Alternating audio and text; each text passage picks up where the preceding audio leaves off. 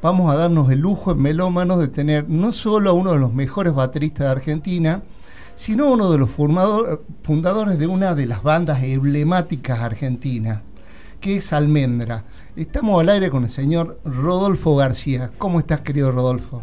Hola, ¿cómo estás, Che? Buenas tardes, ¿cómo estás? Muy, muy bien de, escucharte, con, mucho nervio. Acá hoy vamos a compartir también con un fanático de grupo, así que también te va a hacer unas preguntitas. La, pregunta con la que siempre largamos es cómo llegaste a la cómo llegó la música a tu vida y cómo, cómo fue tu primer instrumento.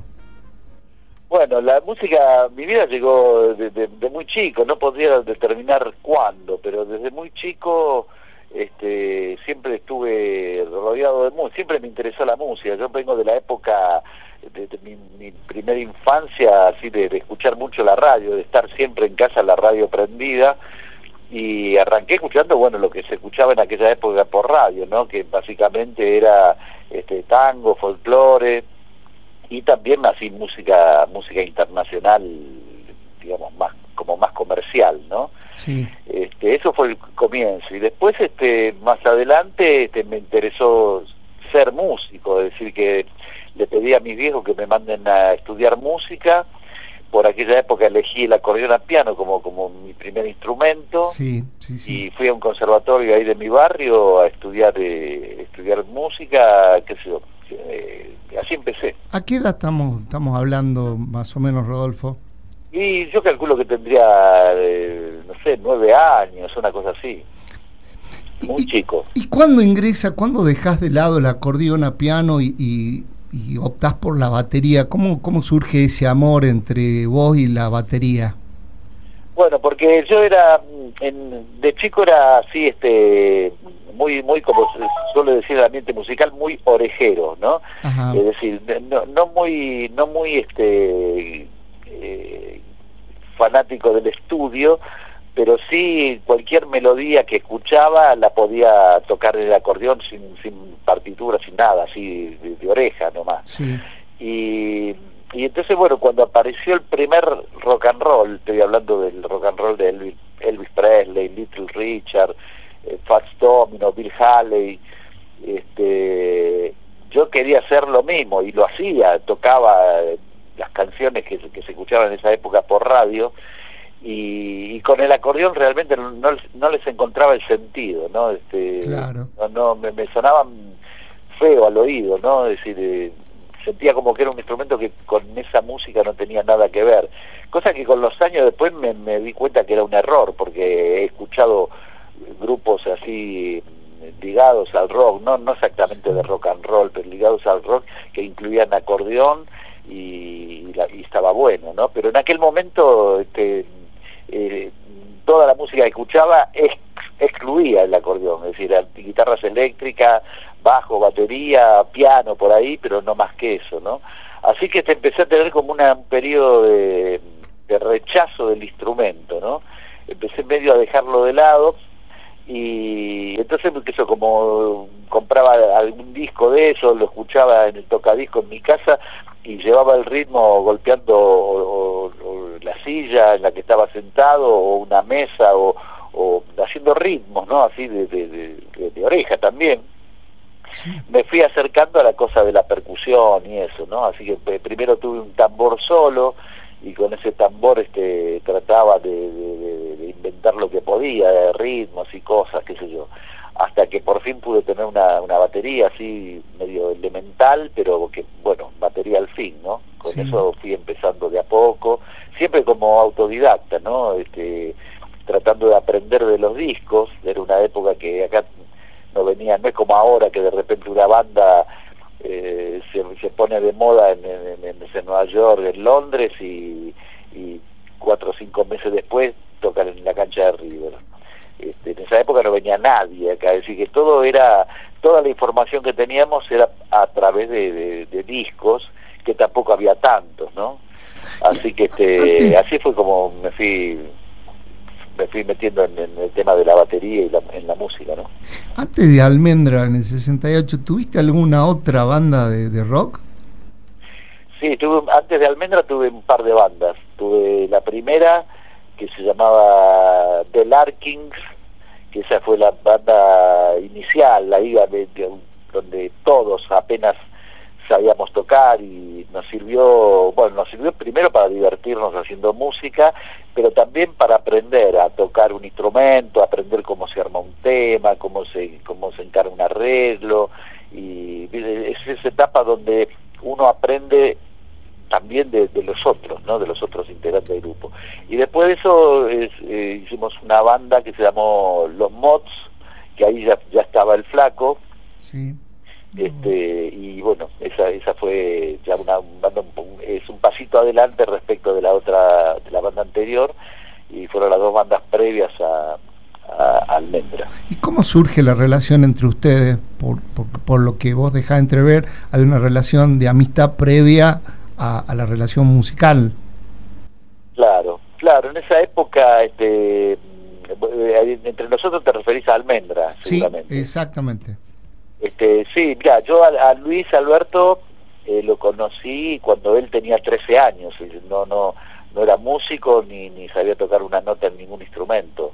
Es decir, lo conocí casualmente porque un, un amigo en común, este, eh, este amigo le comentó de que yo ensayaba en, a la otra cuadra de mi casa, en una casa del de pianista. Era la época que cuando una banda tenía incluía piano, no había pianos eléctricos, este, necesariamente había que ensayar en la casa del pianista, que tenía por ahí un piano vertical ahí en, el living. Entonces había que correr la mesa, los muebles, qué sé yo, y hacer un espacio para armar la batería. Bueno, yo ensayaba ahí en la casa del pianista este, y este amigo le comentó a, Luis que tenía un amigo por mí, ¿no? Que tenía una banda que estaban recién empezando, entonces el flaco se, se mostró este, interesado en, en aparecer en un ensayo. Así que bueno, le digo, sí, no hay ningún problema, vení y acompañalo vos, vení, vení, venga juntos. Así que vino, ahí nos conocimos, este, y bueno, cuando terminó el ensayo nos quedamos ahí en una esquina charlando, este, hablando por supuesto siempre de música, de qué música escuchaba él, que él me preguntaba qué escuchaba yo, qué, era lo que más me gustaba, en fin ahí eh, como un poco que nació este, una, una amistad que se prolongó hasta el día de su partida, ¿no? Y, la inclusión de Delmiro y la de Emilio, ¿cómo, cómo, cómo, surgió así también naturalmente? ¿O fue algo que iban al mismo colegio. Una búsqueda Emilio y Luis iban al mismo colegio. El único que no iba a ese colegio era yo, que era un, era un colegio este, así de parroquial, digamos, sí. de comercial, ¿no? y ellos iba Edelmiro estaba creo un año un año eh, más este, que, que, ellos y ellos se conocían ahí y ahí entre los alumnos tenían un grupo también en el que tocaba Edelmiro y tocaba Emilio y, y bueno en alguna oportunidad fuimos a ver un ensayo de ellos que ensayaban también en un aula del colegio este, y por ahí ahí nos conocimos entonces hubo un momento este, que eh, Edelmiro venía siempre a ver los ensayos de nuestro grupo, los mods. Este, y entonces, nada, después nos íbamos a tomar un café o algo por ahí. Y bueno, el, tema era siempre la música, la música, la música, y empezó a germinar la idea de armar un grupo, digamos, que disolver los dos grupos para armar uno, ¿no? que fue el que posteriormente se llamó Almendra. Así que de ahí empezó todo, todo el... ¿Cómo, fue, eh, cómo, cómo surgió ¿no? el primer simple, el tema de Pototo, el mundo entre las manos? ¿Cómo, cómo lo vivieron? Porque hablaba de, de, en esa época lo que costaba, le costaba a las bandas y lo que le costaba también llegar a un simple, porque hoy o como decimos nosotros acá, un, un changuito, un pibe de ustedes, eh, que maneja una compu y tiene, tiene un instrumento y ya puede crear su propio demo, pero antes no, no era tan simple. ¿Cómo, cómo surge y cómo lo toma? Perdón, te, te, interrumpí. No, no, no, no, no. Ahí, ahí está, te, te, te dejo a vos. Bueno, este, no, nosotros tuvimos en cierto modo suerte, porque había había un programa radial eh, muy popular este, que pasaban todas las novedades de música de todo el mundo este, inmediatamente no sé al día siguiente que salían en su país de origen no que se llamaba Modart en la noche, que estaba este, eh, era, una, era una sastrería grande con sucursales en todo el país. Este, y bueno, el hijo del dueño era un, fanático de la música y demás, y entonces su, su, su, su, iba a decir pasatiempo, pero no era un pasatiempo, era un, su pasión. Dedicación, dedicación profesional. Este, era, era tener un programa de radio y lo escuchaba todo el mundo, todos los músicos de la época escuchaban eso porque ahí nos enterábamos de las novedades. Y una vez este esa persona, este, una vez hizo un concierto de los gatos en un teatrito en, el centro de, Buenos Aires, Teatro Pairó, y tocó, tocaron los gatos y era tan novedosa la música, lo que después llamamos rock argentino, que, que después eh, al finalizar el concierto se hacía un debate ¿no? Este, acerca de, lo que se había escuchado en el concierto. Y había invitado no solo el público que, que había asistido, sino también personalidades de esa época, periodistas famosos, este, dramaturgos, qué sé yo, director de teatro, estaban los hermanos Espósito, que eran fueron próceres de... Sí, lo de Naranjo en Flor, estás hablando de Emilio y Homero, y Homero Espósito. Virgilio y Virgilio y Homero Espósito, lo de Naranjo en Flor. Claro. Y entonces, te, bueno, se, debatía, te, interrumpo con una cosa. Esa esta presentación que vos estás hablando, ¿es, es la, la de marzo del 69 en el Instituto de Itela? No, no, no, no. Esto, eso es antes. Esto fue antes, debe ah, haber sido 68 o algo así, sí, principio de 68 por ahí. Perfecto. Y bueno, y ahí este estaba el productor este del, del Modal en la Noche. Entonces, eh, cuando terminó todo nos acercamos a él y le contamos, nosotros teníamos con nuestro grupo una especie de, enamoramiento de, la música que hacíamos y demás, ¿no? Entonces le quemamos la cabeza al tipo diciéndole que teníamos un grupo barro, que queríamos que nos venga a escuchar, este, bla, bla, bla, bla, le dimos la dirección, nosotros en esa época ensayábamos a diario, todos los días ensayábamos. Sí. Y entonces, este, pero le, lo, invitamos a que nos venga a ver a un ensayo, este, ni, teléfono había, ensayamos la casa de los, los padres de Luis, este, pero ni teléfono había, ¿viste? entonces eh, era decirle, pasá directamente. Con lo cual, eh, íntimamente nosotros pensamos que eso no iba a ocurrir nunca, ¿no? Porque en esos casos, este, un, productor importante, qué sé yo, iba a ver a un grupo de barrio, este, no sé, es raro. Y, y bueno, pasó, pasó un tiempo igual, y un día apareció, un día apareció para un auto así bastante lujoso en la puerta de, la sala de ensayo y venía este productor acompañado por este Amadeo Álvarez que era el cantante de un grupo de aquella época que se llamaba Los In. Este y un tipo que a pesar de que ellos hacían música así más bien como si fuese covers de, grupos extranjeros era un tipo muy este, muy buen músico y bueno, nos vino a ver, tocamos tocamos para ellos todo el repertorio que teníamos ensayado hasta ese momento y el tipo le encantó y ahí mismo ya nos, nos, garantizó de que íbamos a, grabar un simple para, para la RCA. Sí. Así que te consensuamos a ver qué tema eh, íbamos a poner, decidimos el tema de Pototo y el mundo entre las manos y ¿Por qué? ¿Cuál, fue el criterio, disculpa, horario de grabación y, nos metimos en el estudio. Sí, te, iba a preguntar con qué criterio fue fueron elegidos los temas estos.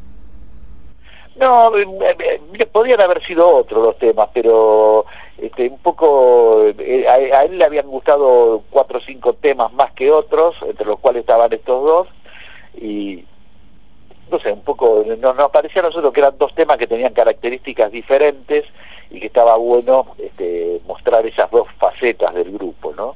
Perfecto. Este, y, no sé, El Mundo entre las Manos un tema más, qué sé yo, este, más en la onda de, de, los grupos que, anteriores a nosotros, como Los Gatos, ese tipo de cosas, pero, más arriba, y el tema de Pototo, bueno, un tema, una letra así un poco más este, bueno, con cierta cosa de dramatismo porque remite a una historia que fue verdadera, ¿no? Y nos gustó meter esos temas, no sé, podían, como te dije antes, podían haber sido otros, pero bueno, eh, consensuamos esos temas. pasaron, pasaron varias décadas, varios estilos musicales y sin embargo, hasta el día de hoy, Almendra, el primer disco, sigue siendo como un disco de culto, un disco emblemático, un, disco, un, disco icónico dentro de lo que es la discografía del rock nacional. ¿A qué atribuís eso? Y la segunda pregunta dentro de la misma, ¿a qué atribuís también de que Almendra 2 no haya tenido la misma repercusión, siendo que por ahí lo, yo sin ser músico, acá estamos dos melómanos, tres melómanos en realidad, por ahí entendemos de que hubo como un crecimiento musical del primero al segundo. Eh, yo creo que sí lo hubo. Yo creo que el segundo ya entra entra este Almendra en otra en otra etapa, un, rock un poco más duro. El hecho de que no haya tenido la misma repercusión, una de las cuestiones es que al separarse el grupo, es un material que no se no se rodó como solemos decir nosotros, ¿no? Este, eh, digamos, vos el, primer disco de Almendra nosotros lo, lo veníamos tocando desde antes de que salga el disco, desde mucho antes, y vos salió, lo seguimos tocando.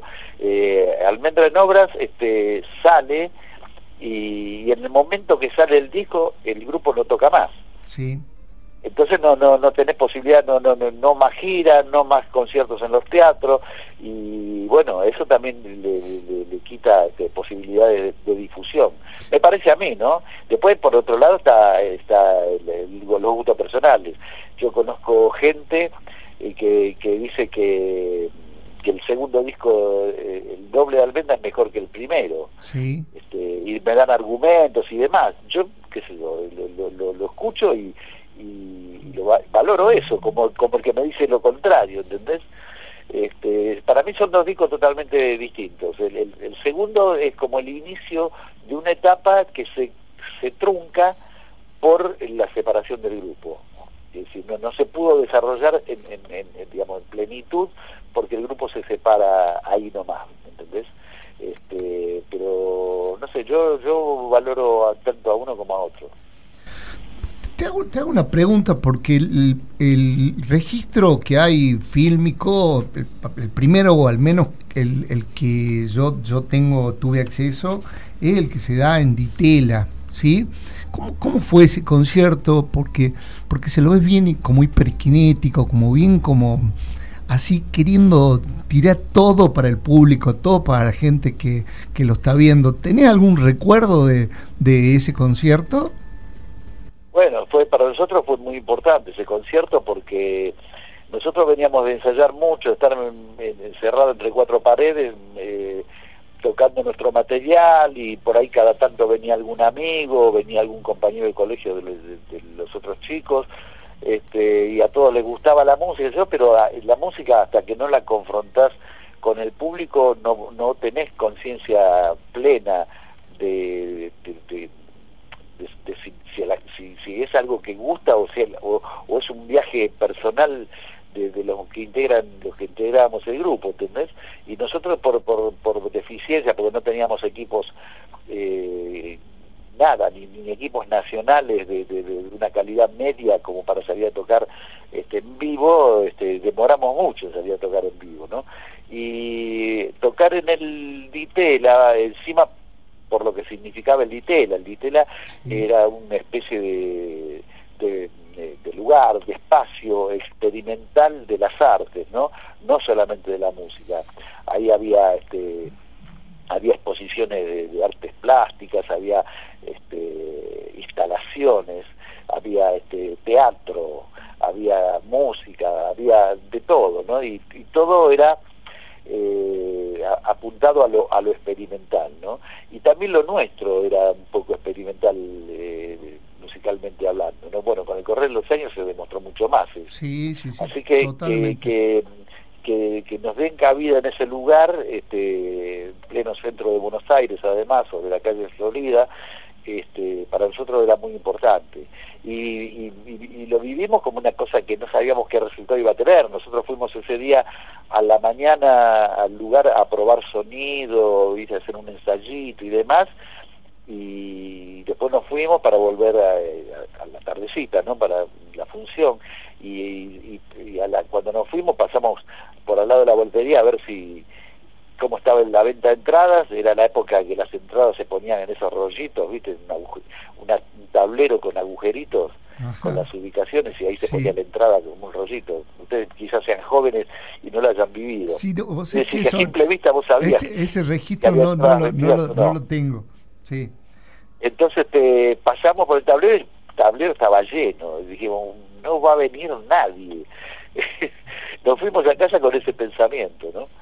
Y después cuando volvimos a la, tarde para ya prepararnos para la función, eh, vimos que el tablero estaba vacío, es decir, también no era una sala tan grande, había unas, ponerle como máximo 300 personas, una cosa así, pero para nosotros fue era un espaldarazo. Sigue siendo así que bueno, tocamos nuestro repertorio, creo que todo el mundo, los músicos terminamos conformes con nuestra actuación y bueno, eso fue como el el puntapié inicial para lo que después fue nuestra, nuestra carrera como grupo, ¿no? ¿Y cómo era la cocina de, Almendra, tanto para lo que eran las grabaciones como para los, los, discos, para las presentaciones en vivo de Culpa? Porque la idea que, que, que tenemos o, al menos que tengo yo, eh, es que un grupo todo paz y amor, ¿viste? nunca, nunca se supo así de peleas fuertes entre ustedes, todo lo contrario. ¿Cómo, ¿Cómo se consensuaba, cómo se bebía los temas que iban a ir al disco, lo digo, lo, lo que se tocaban, eh, fluía naturalmente? Eh, no sé cómo, cómo, cómo se manejaba. Bueno, no, eso era era todo grupal. Bueno, tener un grupo es no, no es juntar a cuatro a cuatro individuos y que juntos toquen y, eso ya es un grupo, ¿no? Es una tarea diaria, ¿no? De cómo cómo este dejar de lado cuestiones que tienen que tengan que ver con el ego y todo eso en función de que crezca el grupo, ¿no? Así que este, no te voy a decir que nunca discutimos entre nosotros porque sería mentira, es decir, uh, hubo, hubo muchas muchas veces que, que, que de repente se planteaba alguna discusión respecto de cualquier cosa, de podía ser de un arreglo o, de la conveniencia sobre ir a tocar a tal lugar o no. Sí. Eh, pero eso todo dentro de un marco eh, grupal, ¿no? De, escuchar las voces de, los cuatro y de decidir en consecuencia, ¿no? Es decir, eh, eso era fundamental. Lo mismo con la elección de tema, del repertorio y demás, ¿no? Almendra produjo mucho más temas que los que salieron en los discos. Había una producción de, temas increíbles, había un montón de temas que no fueron grabados, que, que fueron quedando de lado porque aparecían otros que nos entusiasmaban más y eso, ¿no? En una época de, de gran de gran producción y además de mucho ensayo. Nosotros cifrábamos todo en el ensayo intenso, ¿no? hubo largas épocas donde ensayábamos a diario, todos los días, este, muchas horas por día, ¿no? Y, nos gustaba hacer eso. para nosotros no, no, lo tomábamos como un trabajo, sino como una, una, una, manera de poder crecer como, como músicos, ¿no? Y de, de probar nuevas cosas, ¿no? A veces eh, hasta hasta hasta darle lo que hay a una eh, definitivo a un arreglo pasaba un montón de tiempo, a veces eh, era, era desechado un arreglo, otras veces eh, se lo hacía descansar al tema, es decir, veíamos, no estábamos conformes con el arreglo que habíamos hecho y entonces decíamos, dejemos, vamos a dejar de tocarlo por, no sé, 20 días o un mes. Y después lo retomamos, digamos, como si fuese de cero, planteando nuevos arreglos, nuevas cosas, hasta que estábamos conformes. Hablabas y dijiste en un momento el tema de, de las voces, ¿no? Y me, surge una pregunta y es la siguiente. Si vos, si bien vos, vos no, no, no te, eh, nunca te largaste tanto con el tema de canto, sacaste en Almendra un temón como Campos Verde y Silencio Marginal el Aquelarre. ¿A qué se debió el tema ese de, fue como una autocensura fue, fue eh, de alguna manera eh, consensuaron con, con, estas bandas quienes cantaban y quienes no, porque si tenés en cuenta que de Dole fueron dos grandes éxitos, eh, algo, algo tiene que haber ahí, ¿no? Y, y, sin duda es una muy buena voz. No, en general, en general se, se consensuaba eso pero siempre, este, como es obvio, tiene, tiene un, un, poquito de ventaja en la persona que, que trae el tema, el autor del tema, ¿entendés? Eh, llega alguien y a un ensayo y dice, che, ayer estuve componiendo un tema, me gustaría que lo escuche, a ver qué les parece, qué sé yo, y ya pasa con la guitarra, lo canta y lo toca y, y bueno, después las opiniones de cada uno, uy, me gusta, me gusta más esto, el estribillo yo lo retocaría en tal cosa, no sé, las opiniones de cada uno, ¿no? Y, se vuelve a pasar y se vuelve a pasar y siempre lo canta la persona que trajo el tema. Entonces este, ya ya este, ese ese hecho que es normal y habitual eh, ya eh, digamos eh, predispone a, que a que ese tema lo cante esa persona, ¿entendés? Este, yo no, yo digamos era de los cuatro el menos el menos compositor. Yo mi trabajo era más en el tema de, de, colaborar con arreglos eso. A mí me gusta mucho el trabajo de, arreglar temas, de, sobre todo las cosas eh, vocales también, ¿no? Que ahí sí participábamos los cuatro.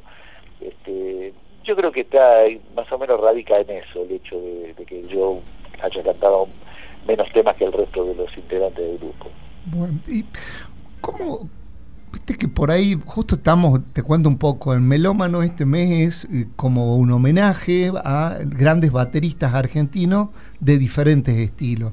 Y una pregunta que eh, decidimos con acá con el equipo a, hacérsela a todos. Y es, siempre se habla, es un muy buen batero, es un muy buen guitarrista.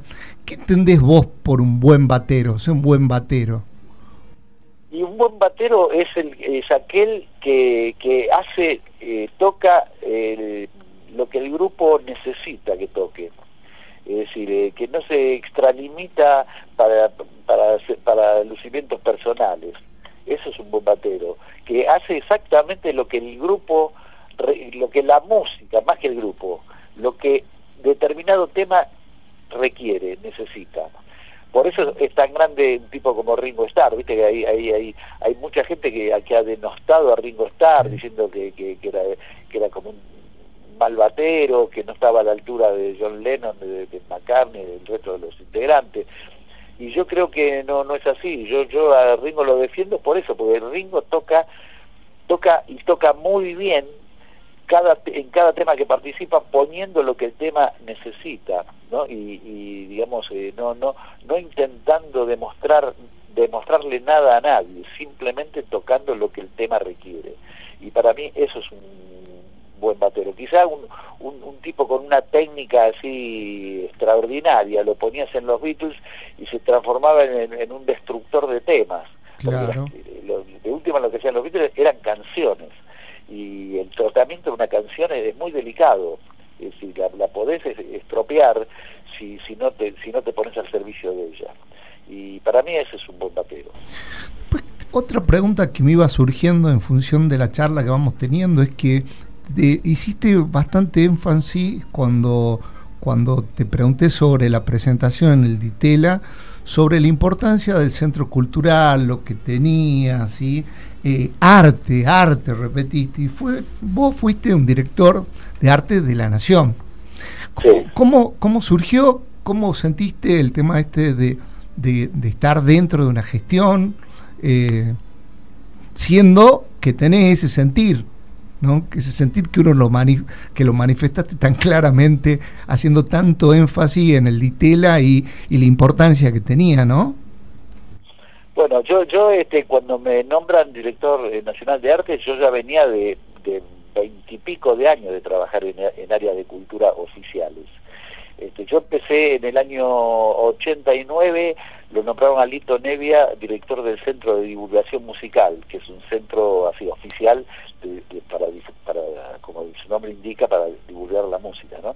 Y él este, me convocó a formar parte de su equipo, eh, donde había otros músicos, estaba Luis Borda, el guitarrista Luis Borda, estaba Manuel Llanes, un tecladista, estaba el Negro González, Jorge González, histórico contrabajista de jazz, este, en fin, era, había un grupo de músicos.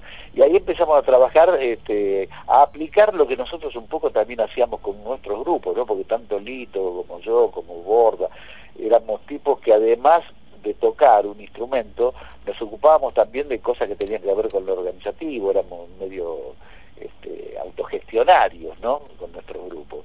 Entonces, entrar en un organismo así, que además cuenta con un presupuesto mayor, menor, qué, sé yo, eh, depende del caso, este, eh, poníamos en práctica el, criterio que teníamos nosotros, ¿no? De apoyar a la música que, es buena, que se hace este, eh, genuinamente, ¿no? Este, y, que te, y que abarque todos los géneros, en fin, un montón de principios que, hablamos en aquel momento. Este, y bueno, esto después me, me, fueron llamando de otros organismos de cultura, este, y, eso fui, fui aprendiendo mucho de, toda esa gente, ya te digo, fueron más de 20 años, ¿no? Y el, último, antes de este cargo, yo estaba trabajando en, en, el ECUNI, que es el, eh, que, funciona, es un centro cultural que funciona dentro del predio de la ex ESMA, ¿no? Ese lugar tan terrorífico en la época de la dictadura. Y, la directora de, del ECUNI, que así se llamaba, era justamente Teresa Padoli, que fue nuestra primera ministra de Cultura. Así que este, luego, un par de meses luego de asumir, este, me convocó y me ofreció ese cargo, que es una dirección muy grande del Ministerio de Cultura, que desarrolla programas por todo el país, que tiene a su cargo prácticamente 10 organismos estables, empezando por la Orquesta Sinfónica Nacional, la Filiberto, el Ballet Folclórico Nacional, el Coro Polifónico Nacional, este, bueno, así eh, eh, nueve, diez organismos, muy numeroso cada organismo. Bueno, fue un trabajo así muy muy intenso, no fue muy larga la gestión porque, digamos, este, quedaba un año y medio para terminar esa gestión, que fue el tiempo que nosotros nos quedamos, pero yo creo tener bastante claro cuál es la, función del Estado en la cultura, ¿no? que no es eh, repetir lo que hacen los privados. ¿Cómo, cómo ve la situación hoy eh, cultural?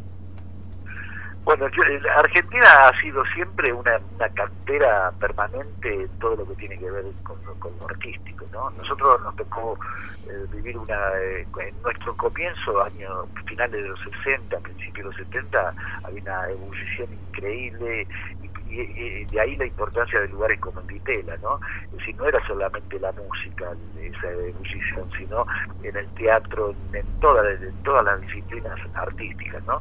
Y quizás no con esa intensidad, pero eh, siguió Argentina produciendo cosas. Todo el tiempo ahí, ahí aparecen este, dramaturgos, músicos, actores, eh, directores de cine. Es decir, eh, Argentina es digamos, eh, permanentemente tiene una oferta cultural que es eh, extraordinaria, dicho por, por, gente que nos visita desde otros países, ¿no?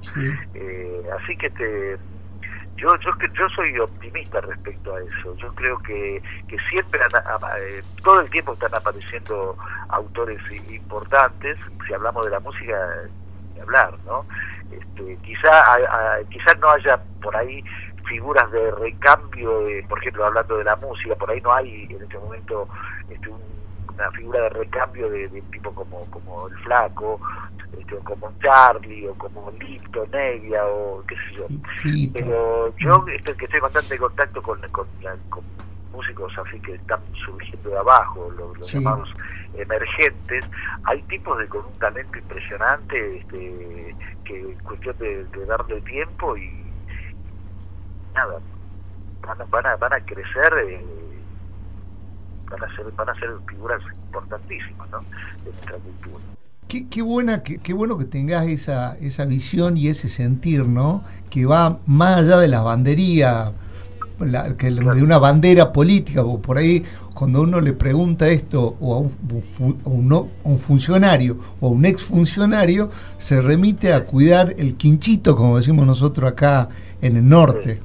Eh, así que me, me, me, me, parece muy valioso a tu, tu manera de pensar y de sentir esto.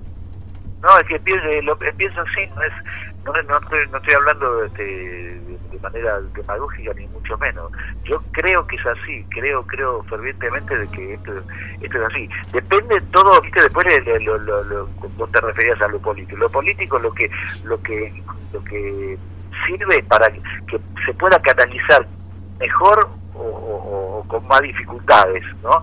Pero la materia prima está, es decir, hay, hay gente, eh, vivimos en un país donde hay mucho talento, este, y, bueno, nada, es, cuestión de darle darle cabida y, hacer lo, necesario para que la gente, el grueso de la gente conozca eso que se está haciendo. Bueno, mira, te, vamos a hacer como un pequeño jueguito, ¿no? Yo, yo te voy a mencionar las bandas en las cuales vos estuviste y quiero que, a ver si podemos eliminar la razón y me tirás un par de palabras que te sugieren desde tu corazón. Almendra 68 a 70. Sí, eh, bueno, Almendra fue, digamos, la banda, digamos, una, banda para mí emblemática no solamente de, digamos, en, la historia de nuestra música, de nuestro rock, que eso le tocó ser una banda pionera.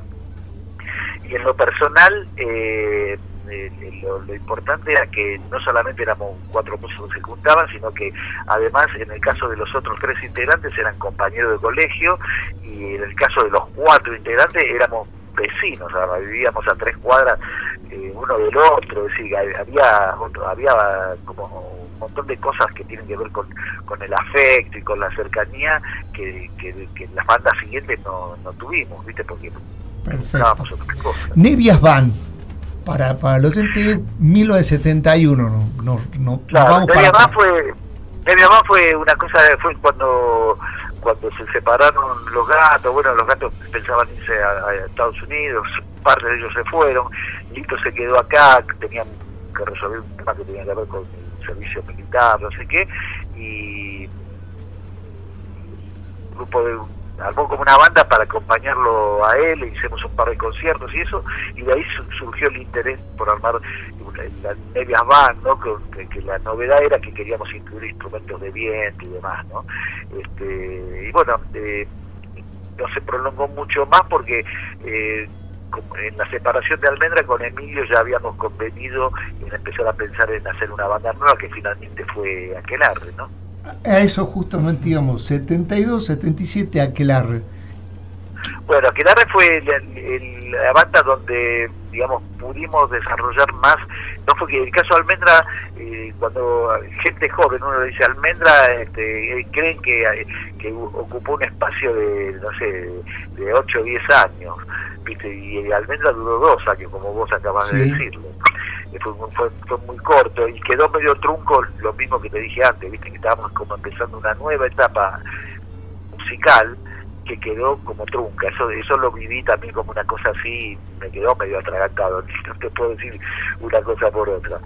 Este, en cambio en, en Aquelarre no, en Aquelarre estuvimos con casi siete años juntos, hicimos una cantidad de discos, este, la última etapa del grupo la cumplimos en España, nos fuimos a España y en España también nos fue bien, tocamos en los principales festivales con, las bandas más importantes de allá, este, es, como un ciclo completado, es decir, que eh, cuando lo iniciamos tuvimos el entusiasmo ese desde el inicio, de tener ideas, de, plantearnos cosas, paulatinamente se fueron cumpliendo esas cuestiones y, llegó un punto donde dijimos, bueno, es hasta acá, es decir, eh, paremos acá, creo que el ciclo aquelarre está cumplido y que cada cual este, haga de su vida artística lo que quiera.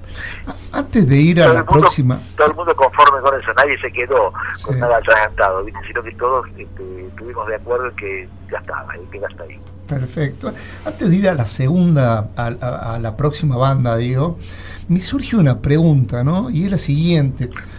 Charlamos, tuvimos la suerte de charlar con Ciro, tuvimos la suerte de charlar con un montón de músicos de esa época que se fueron a, España, ¿no? Como que de alguna manera se alimentaron, desde Willy Turri, Willy eh, Crook te podría decir, o así un montón, se alimentaron, volvieron para acá. Y sin embargo, siendo que siempre toman como referencia el hecho de haberse ido para allá, de haberse nutrido de, música, vienen acá, pero mi sentir en cuanto a lo que de, de rock estamos hablando, sobre todo, Argentina está muy por arriba de lo que es España. No, no sé si coincidí en eso. Sí, yo creo que sí, yo creo que sí.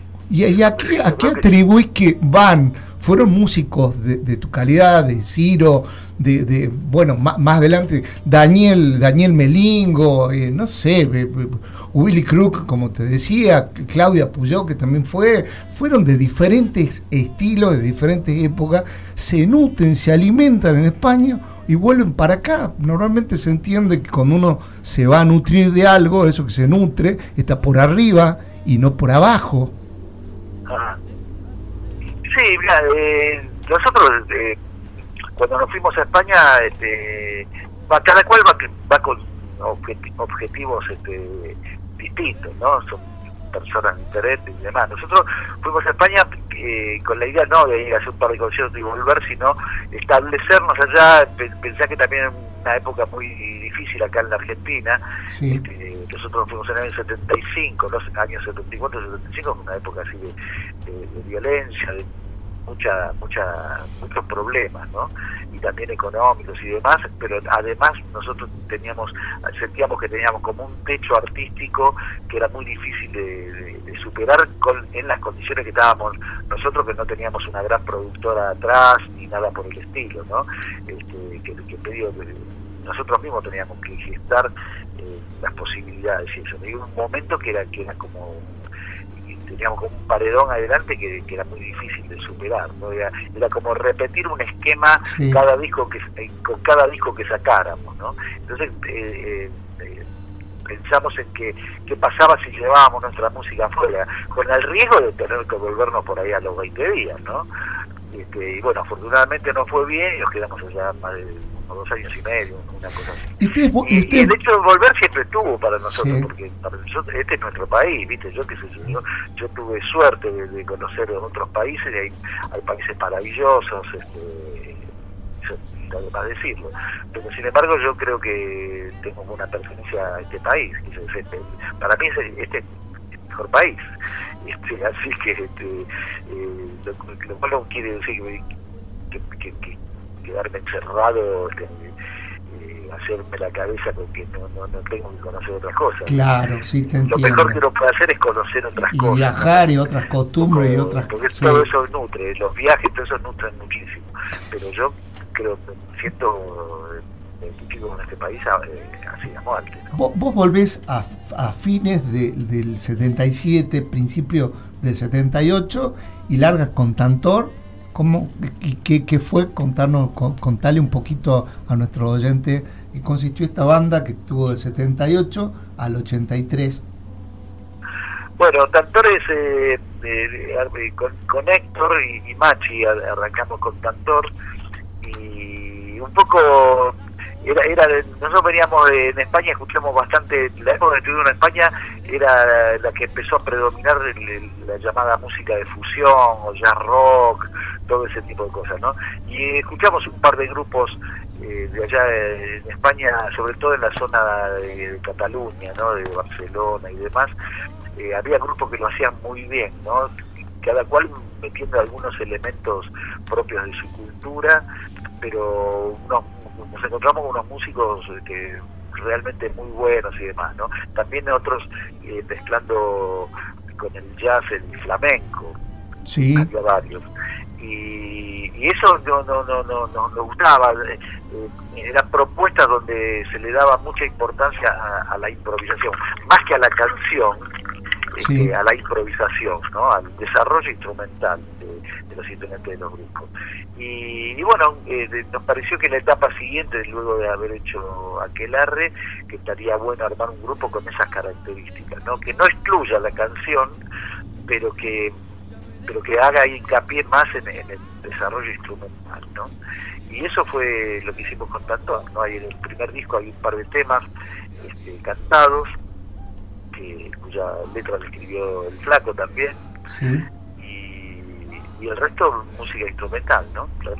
Lamentablemente como no, no había en aquel momento antecedentes de grupos así que, que, le den más bola a la, cosa instrumental, este, no nos fue tan bien a nivel de repercusión.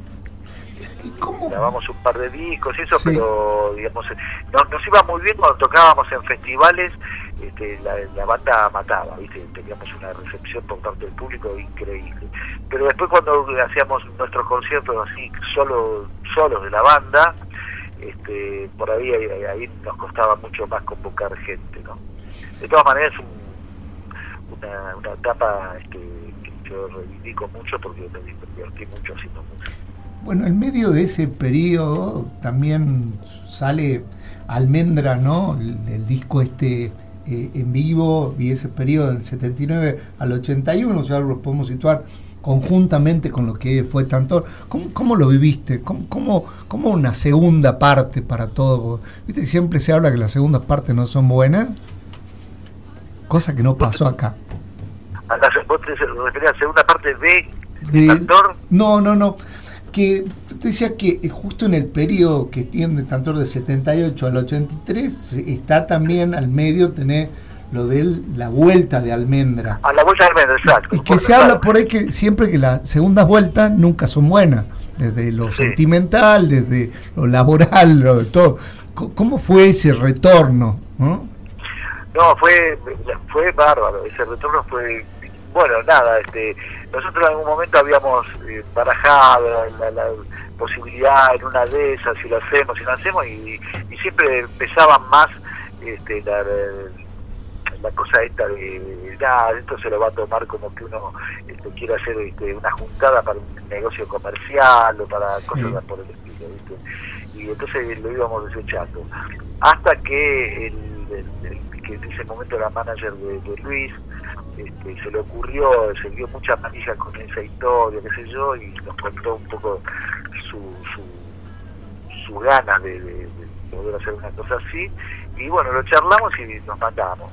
A pesar de que todo, todo el mundo en aquel momento eh, auguraba de que, iba a ir mal, ¿no? porque todos decían que eh, habían pasado 10 años de nuestra separación, que la gente que nos seguía en aquel momento ya 10 eh, años después se, había casado, por ahí tenía dos o tres pibes, había dejado de ir a los conciertos, había dejado de comprar discos y que las jóvenes generaciones consumían otro tipo de música, un poco como diciendo que, que íbamos a hacer un espectáculo para un público inexistente. Eh, así que este igual lo jugamos la cosa de hacerlo, porque esto no es, quiero aclarar que no es que vino un productor y dijo... Este, ah, les propongo este negocio. Hagan, vuelvan y, tanta plata para cada uno. No, no había eso. Claro, tengo, tengo un millón de dólares para que se junte almendra, entonces vas y sabes que no te importa si va bien o si va mal, pero te vas a llevar un billete, ¿entendés? Esto no, esto fue una cooperativa. Sí. Una cooperativa de los cuatro músicos más el productor, es decir, una cooperativa en cinco partes que si iba mal y fracasaba, significaba un endeudamiento de cinco partes, ¿entendés? Este, así que no, nos arriesgamos igual, lo hicimos y afortunadamente superó todas nuestras expectativas, ¿viste? Porque nosotros, este, como cosas así, de expectativa de, más, de máxima, habíamos eh, anunciado tres conciertos en el Estadio Obras, y terminamos eh, haciendo seis, eh, doble función en cada uno de los días, viernes, sábado y domingo, ¿no? Y después sumamos dos funciones más en el, la un tenis, ¿no? En el estadio de, se, juega tenis acá de Buenos Aires, este, más la gira por el interior, en fin. Eh, superó bastante lo, lo, que nosotros habíamos pensado en un principio. Así que, este, bueno Rodolfo, cuando uno toma una elección, te, quiero preguntar algo antes que me olvide. ¿Nunca te dedicaste, no tuviste otro trabajo que, no sea el de músico? Sí, por supuesto que sí. Yo al principio, yo eh, mi secundario lo hice en una escuela industrial que tenía, eh, luego de recibido, tenía una salida laboral en un, en un taller, un gran taller, donde trabajaba muchísima gente. Y bueno, yo me cuando, cuando egresé de la escuela me quedé eh, trabajando allí y, bueno, que eh, te digo, inclusive, cuando ya el primer disco de Almendra estaba en toda la disquería, difundiéndose y demás, yo seguía trabajando, entraba a trabajar a las 6 de la mañana todos los días. Sí. Trabajaba de 6 de la mañana a 2 de la tarde y después a las 4 empezaban los ensayos de Almendra y empecé a ensayar. Cuando tomaste la elección de, ser músico, ¿no? Siempre que uno toma una elección deja algo de lado. ¿Qué, cosa, qué cosa vos rescatás de decir esto, esto me dio la música y sin lugar a duda no, no me lo hubiese dado ningún otro oficio, ningún otro trabajo, ninguna otra profesión? Y en esta parte, algo de alguna manera me sacó la música. ¿Cuáles serían los pros y los contras? No, te digo, yo el, trabajo que te digo que hacía antes en el taller, el trabajo que, que me gustaba, digamos. Yo yo elegí estudiar de, en una escuela industrial, porque me gusta eso, me gusta mucho eso. Y, estudié a gusto y, el trabajo que hacía también lo hacía a gusto. Lo que pasa es que eh, a medida que empecé a tener eh, compromisos este, con el grupo, llegó un momento que se transformaba en algo este, que, que, me podía traer complicaciones de salud directamente. Específicamente, ¿qué era lo que hacía Rodo? Era, yo, yo era ajustador mecánico, se arreglaba máquinas, se arreglaba máquinas, compresores, este, todo ese tipo. Era, un taller muy grande que abastecía todo lo que tenía que ver con la municipalidad de, Buenos Aires, ¿no? Este, con cualquier, podía ser este, eh, hospitales o podían ser este, oficinas que no sé todo lo que todo el, el, cómo te puedo decir eh, sí. las reparaciones de todo lo que haya que reparar de cosas que pertenezcan a la municipalidad de Buenos Aires venían a ese taller era un taller inmenso trabajaban más de 1500 personas. Este así que este bueno, nada, eso. Eh, llegó un momento en donde yo por ahí grababa hasta las 4 de la mañana y, salía a las 4 de la mañana, me tomaba un café doble y a las 6 tenía, estaba entrando en, el taller, ¿entendés? Eh, sí. Y nada, llegó un momento que este, me empezaba a, cambiar el color de la piel directamente porque no, tenía el tiempo suficiente. Era como medio verde ya, claro, no te daba ni sol. Claro, así que este nada, eh, hubo un momento, además de eso, que, que mi casa este, era un hogar de, clase baja y hacía falta el dinero también, ¿no? Entonces este, también decidir no ir más a trabajar a ese, a ese taller, a renunciar a un sueldo alto riesgo, porque eran los comienzos de Almendra que a veces había fines de semana que trabajamos, otros fines de semana no trabajamos, no era uno a la distancia piensa, uno dice Almendra y dice, uno debían parar de hacer gira, de trabajar, y no era así, éramos un grupo eh, under de alguna manera en aquel momento. Se difundía poco por radio, en fin. Eh, trabajábamos cuando nos tocaba, ¿no? no, era, no era tan así. Así que, vos lo que me preguntás eso, sí, de, cierto modo, este, lo que venía haciendo en ese taller, con que tenía unos compañeros maravillosos, ¿viste? tipo muy muy gamba, este, sí, este, dejé, dejé eso, dejé todo eso, ¿no? Este, nunca más me, conecté con, esa actividad. Y cuando vos te das vuelta para atrás y decís, eh, la puta, pasaron más de 50 años que llevo de músico, sí, ¿Con qué te emociona? ¿Qué, es lo que vos decís? Uy, qué loco esto que yo viví con la música. Y sí, yo eso sí, que nosotros en aquel momento este, estábamos, como te dije antes, como enamorados de lo que hacíamos y demás, pero ni en, un sueño afiebrado este, hubiese pensado que más de 50 años después, por ejemplo, estamos teniendo esta conversación de, entre Salta y y Buenos Aires hacer, hablando de, los proyectos de los cuales participé, ¿entendés?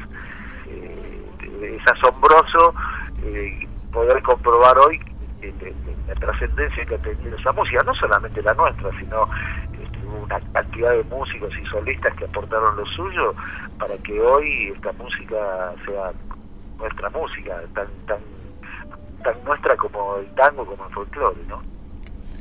Qué, lindo todo, todo eso que, me comentas. Y como para ir terminando, hay cosas que, que, te queríamos decir que soy de la idea de no quedarse callado. Muchísimas gracias por, por todo esto. Fíjate que llevamos casi 45 minutos charlando y emocionándonos por medio de, sin conocernos, por medio de, de, de, nada, del aire, ¿no? Pero que el sentimiento fluye. Entonces, bueno, que esperamos no solo la, salida de este disco, sino también que vengas acá a, Salta, ¿no? que es una provincia hermosa y una provincia eh, bastante cultural. Así que va a estar lindo, va lindo hacerte un recorrido y que conozcas lo, lo que es nuestra Salta. Sí, me encantaría. O sea, además hace muchos años que, que no voy por Salta. Muchísimo.